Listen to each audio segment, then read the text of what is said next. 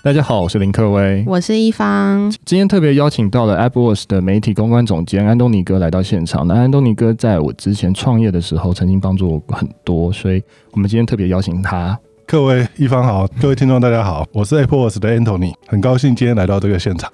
呃，我我们大概想要跟听众朋友介绍一下什么是 Apple Watch。简单讲，AppWorks 过去十年，我们主要的业务就是经营创业加速器。一年会有两届的创业加速器，邀请大概三十到四十支大东南亚，包含台湾跟东南亚的团队来进驻我们这个加速器，大概就是一个四个月的 program。那在这个期间，很多跟创业有关系知识经验的分享交流。我们目前经营十年，目前已经有二十一届的毕业团队，现在总共累计有三百九十五家活跃的新创，在这个 community 上，大概有超过一千三百位创业者。我们目前以校友规模来说，我们整个大东南亚最大的创业加速器。等于说，之前很多人都想说要加入 AppWorks 的 Mafia，对，这应该是新创里面的一个最高最高圣堂之类的，不敢讲，因为 因为是希望能从我们的角度创造一个 community，让创业者能彼此互相学习交流，互相帮助。目前在招收团队，大概就是三个主题，我们叫 ABS 啊，A 就是 AI，B 就是 Blockchain，S 就是 SEA，就是东南亚。我们都是招募 AI 的团队、Blockchain 的团队，或是面向东南亚市场的团队这样。感觉是很多是技术背景为主的嘛，各方面都有诶。比如说以 AI 跟 Blockchain，当然有技术的团队，也有也有，比如说以电商为背光的团队，区块链的媒体也成为我们的校友，所以面向还蛮多。我们并没有设限说你一定要是技术背光或者什么背光的。那安东尼哥有什么？特别觉得有趣的团队吗？就你的团队最有趣啊！这 太假喽，因为创业者都有一个独有的特质，跟我们这些创业者一起交流、彼此学习，我觉得是一个蛮有趣的个人经验。有没有同整说创业者的特质大概是什么样？创业者的特质就是很难被定位。然后我们常会开玩笑说，以以 AppWorks 的校友、加速器的校友毕业之后，我们这边有一个 coworking space，所以我们那一栋大概四十家左右的新创，就毕业之后都还会愿意留下来。我们常常说，我们那一栋是一个变种人学校哦，因为创业者可能在人群的比例可能就是百分之一甚至更少，他也不是学校能教得出来的正统的教育、职场的概念。那创业者他不需要的是这一套，他比较需要的是一个变种人，大家一起聚集讨论、交流、互相交流、互相帮忙。对对对对对，比如说像各位的书，我也看了一遍，很很诚实的讲，就看了一遍。你可以你可以问我就好了，不用看。其实里面也收获蛮多的，比如说以媒体这一块或者需要这一块，这几年整个媒体的结构结构，也许可等一下可以多聊一点我的背景，因为我过去比较是在传统媒体出身的嘛，那这几年媒体啊、社群把整个资讯传播的方式大幅的改变了嘛，所以这一块其实你说我一定对吗？或者我过去经验一定有效吗？不见得。可是我这两年多跟方的互相交流、互相学习，其实我我觉得我自己也学到蛮多的东西的。哇，今天的内容应该会非常精彩。我们想要请安东尼哥来分享一下，就是以过去的经验，还有目前工作的范围。我现在主要的工作是负责 AppWorks，主要就是担任 AppWorks PR 的负责人嘛。以我现在角色，当然除了 AppWorks 本身的 PR 之外，我另外一个很大的角色是协助我们整个生态系上面大概将近四百家新创活跃的新创在 PR 有关的事务。PR 包括比如说跟传统媒体的合作、发新闻稿，或是比如说自媒体的内容，甚至有一些行销策略、对外沟通，我都很欢迎我们的校友来 booking 我的 Office Hour。AppWorks 相较于其他加速器，我们的编制稍微大一点呐，因为除了我们有经营创业加速器，然后我们有创投分析师跟投资经理，然后再负责看投资案新创的加入。另外，我们有一个稍微编制比较大一点，比如说有 PR 的、法务的、有财务的、有 talent recruiting 就人才招募的，然后有设计的。因为很多新创规模比较小，人力比较精简，可是它有一些 business 的 function 还是很重要，它可能一年会用到一次两次。他不太可能有一个 full time 的同事来负责这件事情，所以这个时候我专家的 team 就可以从我们各自的角色来提供协助，及提供建议。这样，我二零一八年加入 APOS 之前，我大概在媒体相关工作做了十八年，然后前十五年主要是在财经跟科技相关的杂志，大概就是做编辑记者。在媒体工作十五年之后，后来离开，我去了一家新创，本身的业务是管理顾问公司，他在卖一些线上课程，一些跟职场有关系的知识啊，跟科技有关系的变化。那我就负责是自媒体内容的总编辑。二零一八年加入 AppWorks 到现在，大概两年多的时间了。因为我知道在安东尼哥在媒体经验其实真的非常丰富啊。那我蛮想询问，就是安东尼哥怎么去看，如果说有新创要做电商，他要怎么去经营这个媒体？说经验丰富不敢，但从整个 AppWorks 的角度，我们会希望就是说，创业它有几个阶段嘛。第一个阶段是从零到一，这个阶段你要找到 Product Market Fit，就是符合市场需要的产品。在此之前，其实你什么事情都不要做，你就是全力找 Product Market Fit。电商来说的话，那可能你的产品或你的商品或你的商业模式真的符合市场的需求，因为这中间有很多消费者行为的观察，然后有很多产品的测试、调整，甚至服务动线的优化。等你找到这个东西之后，我觉得后面再来做媒体行销会比较有意义，因为在此之前可能都是一场空吧。我觉得 PR 本身它比较适合是这种锦上添花，它没办法无中生有。比如说你花再多钱做行销，你花了很大的心力获得媒体的报道，可是可能你三个月之后你的题目就换了。当初花的那些时间、心力、金钱，甚至它可能会变成你 Google 搜寻下来一个错误的资讯，永远都留在那边。对对对，所以我说，如果找到 Product Market Fit 之后来做 PR 来做行销，当然这个就有意义，因为你会在原来的这个业务规模上加速放大这个东西。以新创包括电商啦，我所谓 PR 我会比较广泛啊。第一个是传统媒体这边的，就是所谓正统媒体定义，也不是不能讲传统媒体。现在媒体有很多种，包括网媒啦、数媒啦、电子啦、平面啦。所谓传统媒体定义下的媒体的经营，那我觉得这个是要经营的，这是第一个。第二个是我觉得以新创或者是电商来说，其实另外一块就是 owned media 自媒体的经营，这两块其实都都还蛮重要的。其实蛮好奇，为什么安东尼哥之前会从传统媒体跳到一个全新的产业，就是我们所说的新创产业？这是什么样的故事吗？我在过去媒体的经验，我一直也都是报道创业跟网络产业相关的内容，所以其实我我的角色一直都是编辑、记者、采访、报道、分享观点。我觉得这个角色一直都没变。即使我后来离开了媒体，到了新创经营自媒体，然后现在在 Apple 是可能大家关注到的是 AppWorks 还蛮常写部落格的。我们所有同事都要写部落格，因为最早有 Apple 的一切都是从 Mr. Jamie 这个部落格开始，所以我们本身就是很相信部落格是最有利的自我行销的方式。我真的起心动念想要离开媒体，但是二零一四年那个时候，有两个很厉害的新创在改变世界，一个是 Airbnb，一个是 Uber。我没有任何要 judgment 任何职业的意思，我只是说，比如开民宿或者是开计程车，它其实是一个最与世无争的工作，它根本不需要什么破坏式创新，它根本不需要什么从零到一，它其实就是就是在他自己的空间，在他自己的天地里面做这些事情。可是这这两个新创把这件事情都改变了，所以那时候我就觉得哇，媒体再大都必须面对转变嘛，因为那时候刚好陆续有一些新创，他开始重视 owned media，重视数位行销这件事情，那我觉得从这边去去试试看这样子，对。了解。那你在执行，比如说内容行销的策略的时候，你需要跟哪些角色沟通吗？然后你们会怎么去分配彼此的工作？以我们听到大多数电商来说，其实我觉得，不管是电商原生、AI 原生，或者现在要在创业，或者现在的新公司，我觉得数位行销这件事应该是所有人的 DNA 了。以 AppWorks 本身来说，我们所谓的内容行销，我们一年两届加速器招募是我们公司最重要的工作。为什么这件事情很重要？因为我们持续每一届招募到优秀的团队、优秀的创业者，才会使我们这个 community 越来越强，大家才能互相帮助。所以每一年两届招募新创能力是我们最重要的 event 这样子。招募期间，我们就会做很多对外宣传，比如说在我们的 FB 上面，会持续透过各种内容带连接的方式，告诉我们的 TA 就是 Founder 来申请我们的创业加速器。另一方面，我们同事一年就是配合这个两届加速器招募的期间，所以我们同事其实投资案在滴滴的很辛苦，他还是要写布洛克，一年就是要至少要写两篇。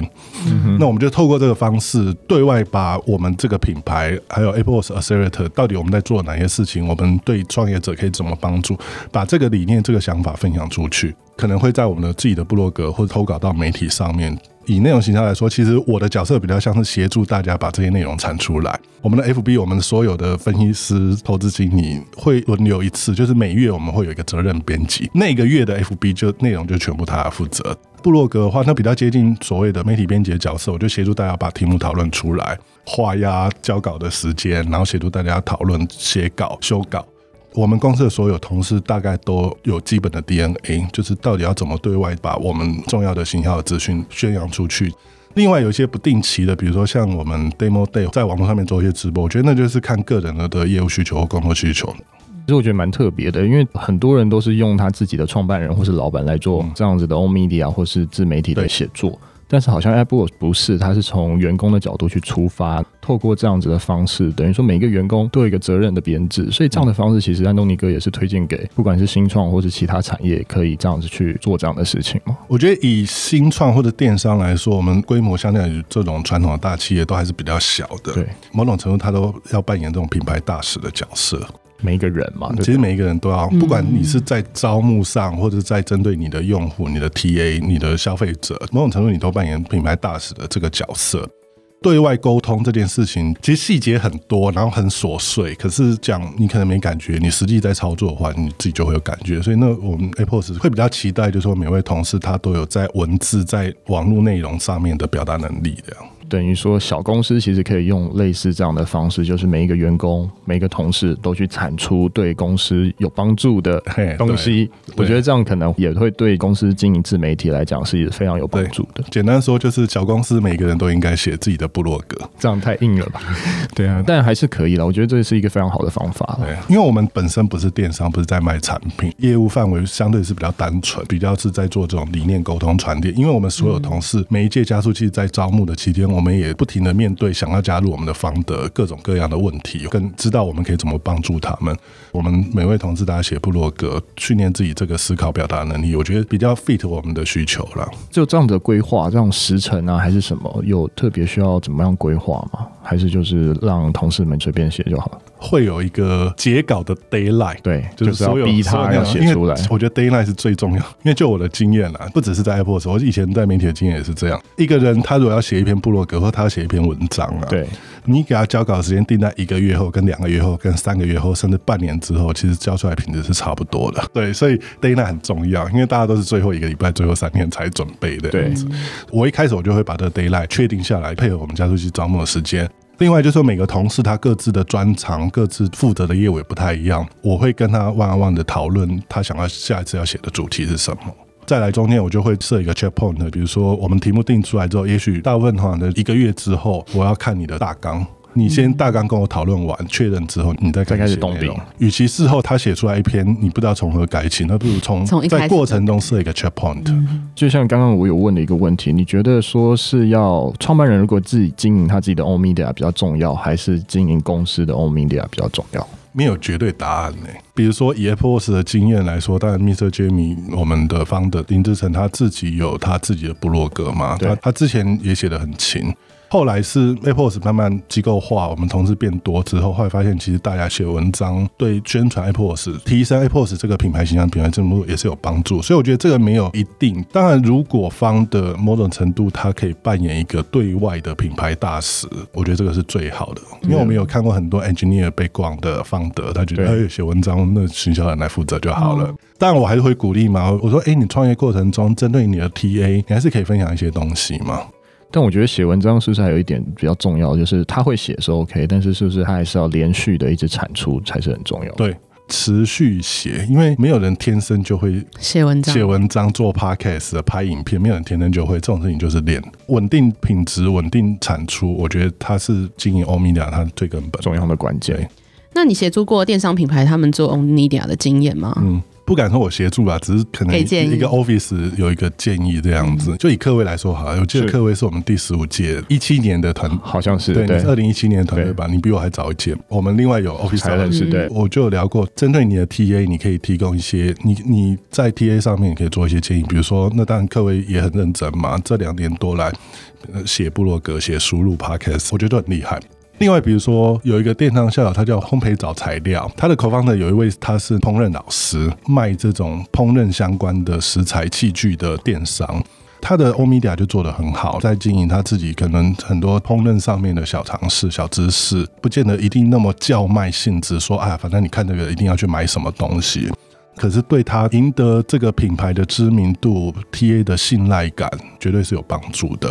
那我再举一个，我们过去有一个校友，他叫童浩，就是推广生酮饮食的。对，台湾这两三年这种生酮饮食的风潮，其实最初的源头就是我们那位校友，他叫 James，他一开始在推广生酮饮食的概念，成立了网络的社群，然后大家一起分享交流。他一直把这个 TA 透过欧米伽经营到一定的程度。比如说，他最近在做那种气酮的器材。以前我们要测生酮饮食，很重要是知道你现在血酮的浓度是多少。对。那以前他通常都要透过扎针啊，比较侵入式的方式。他跟日本的厂商开发了一个气筒的测试笔吧，就是对他吹一口气就可以测试出你现在血酮浓度。他先把欧米伽做到一个很不错的规模，他才想怎么在更进一步的商业模式来服务这一批 TA 量。听起来好像创办人做欧米伽会比较好，因为你的题目会一直换嘛，人不会换，但是好像公司会换。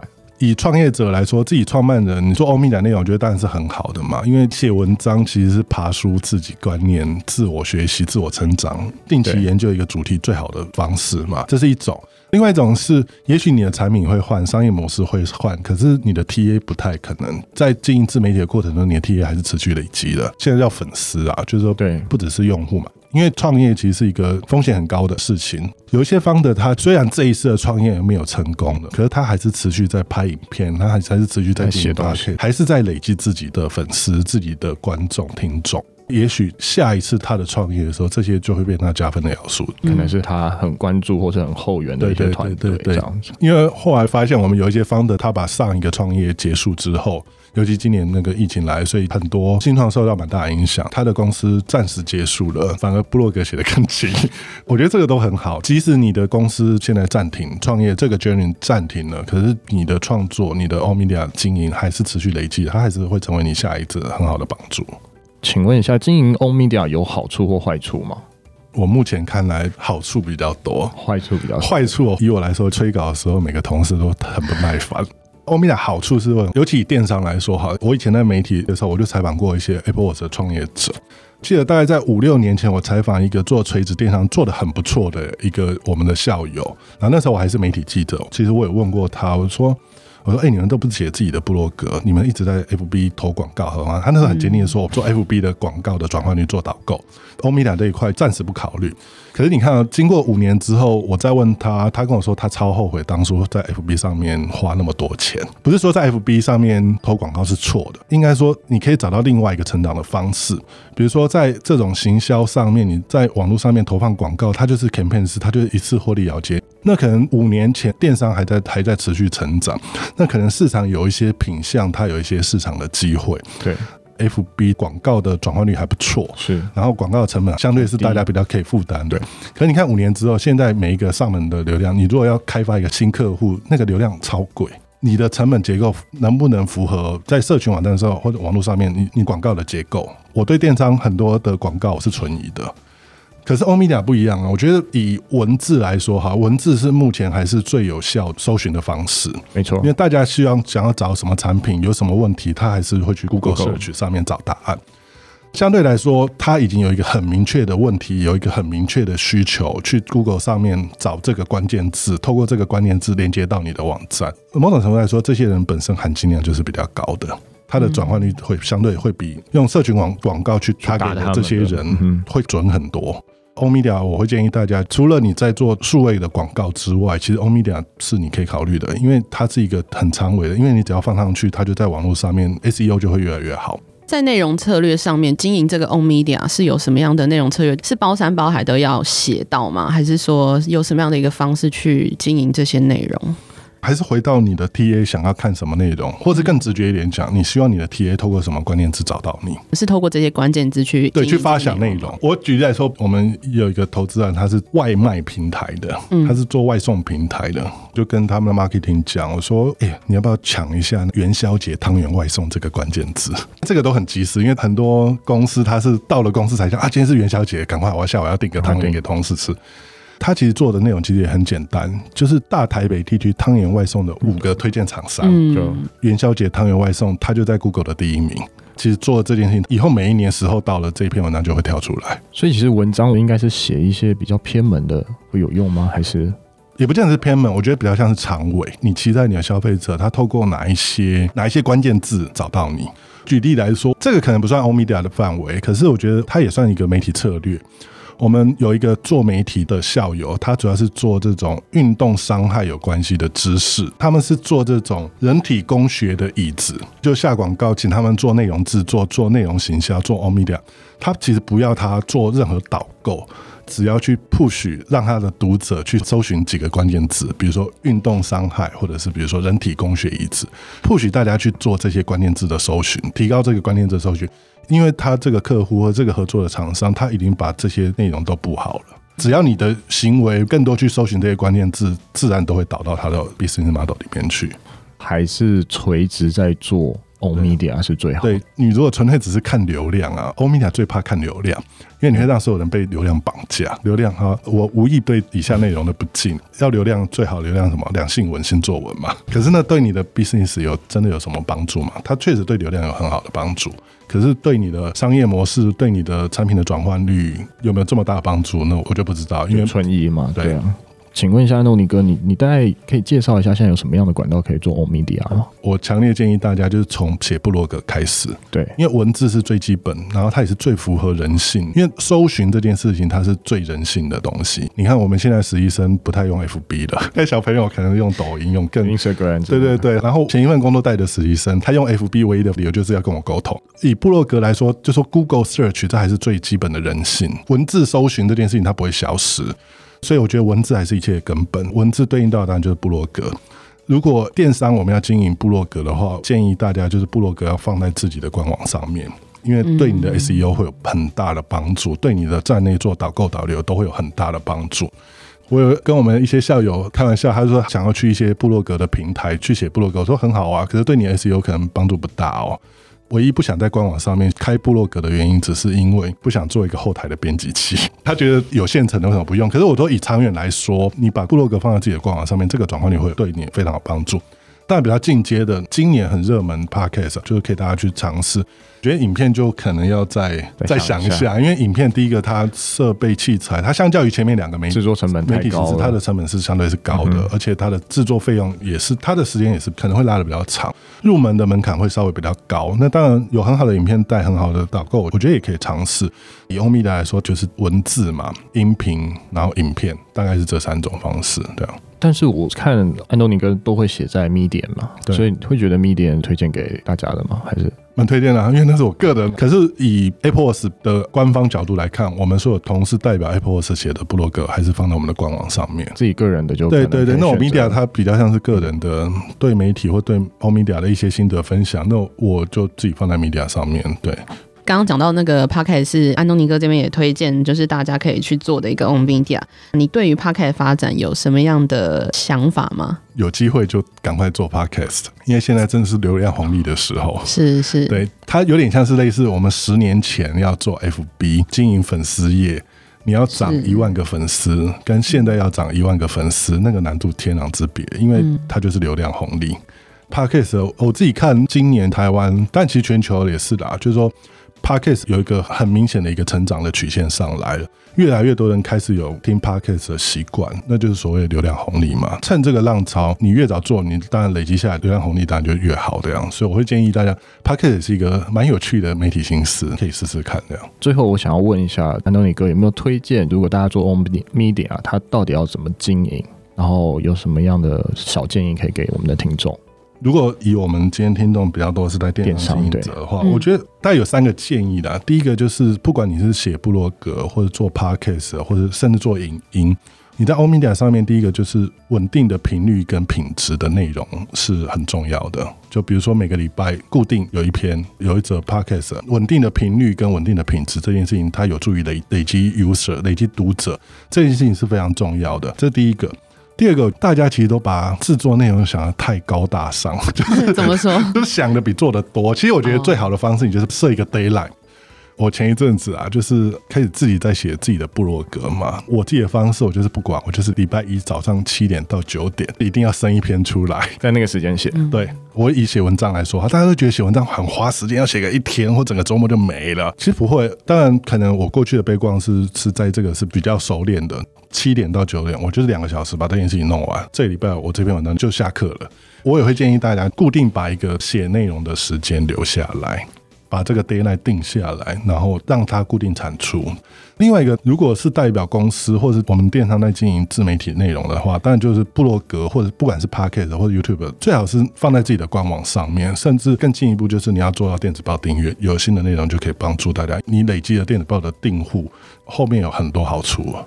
今天特别谢谢安东尼哥来到我们的现场，真的教到我们蛮多在做不管是 on media 或是媒体经营的一些方式。我们谢谢他，谢谢。啊，谢谢各位，谢谢一方。好，谢谢，拜拜，拜拜。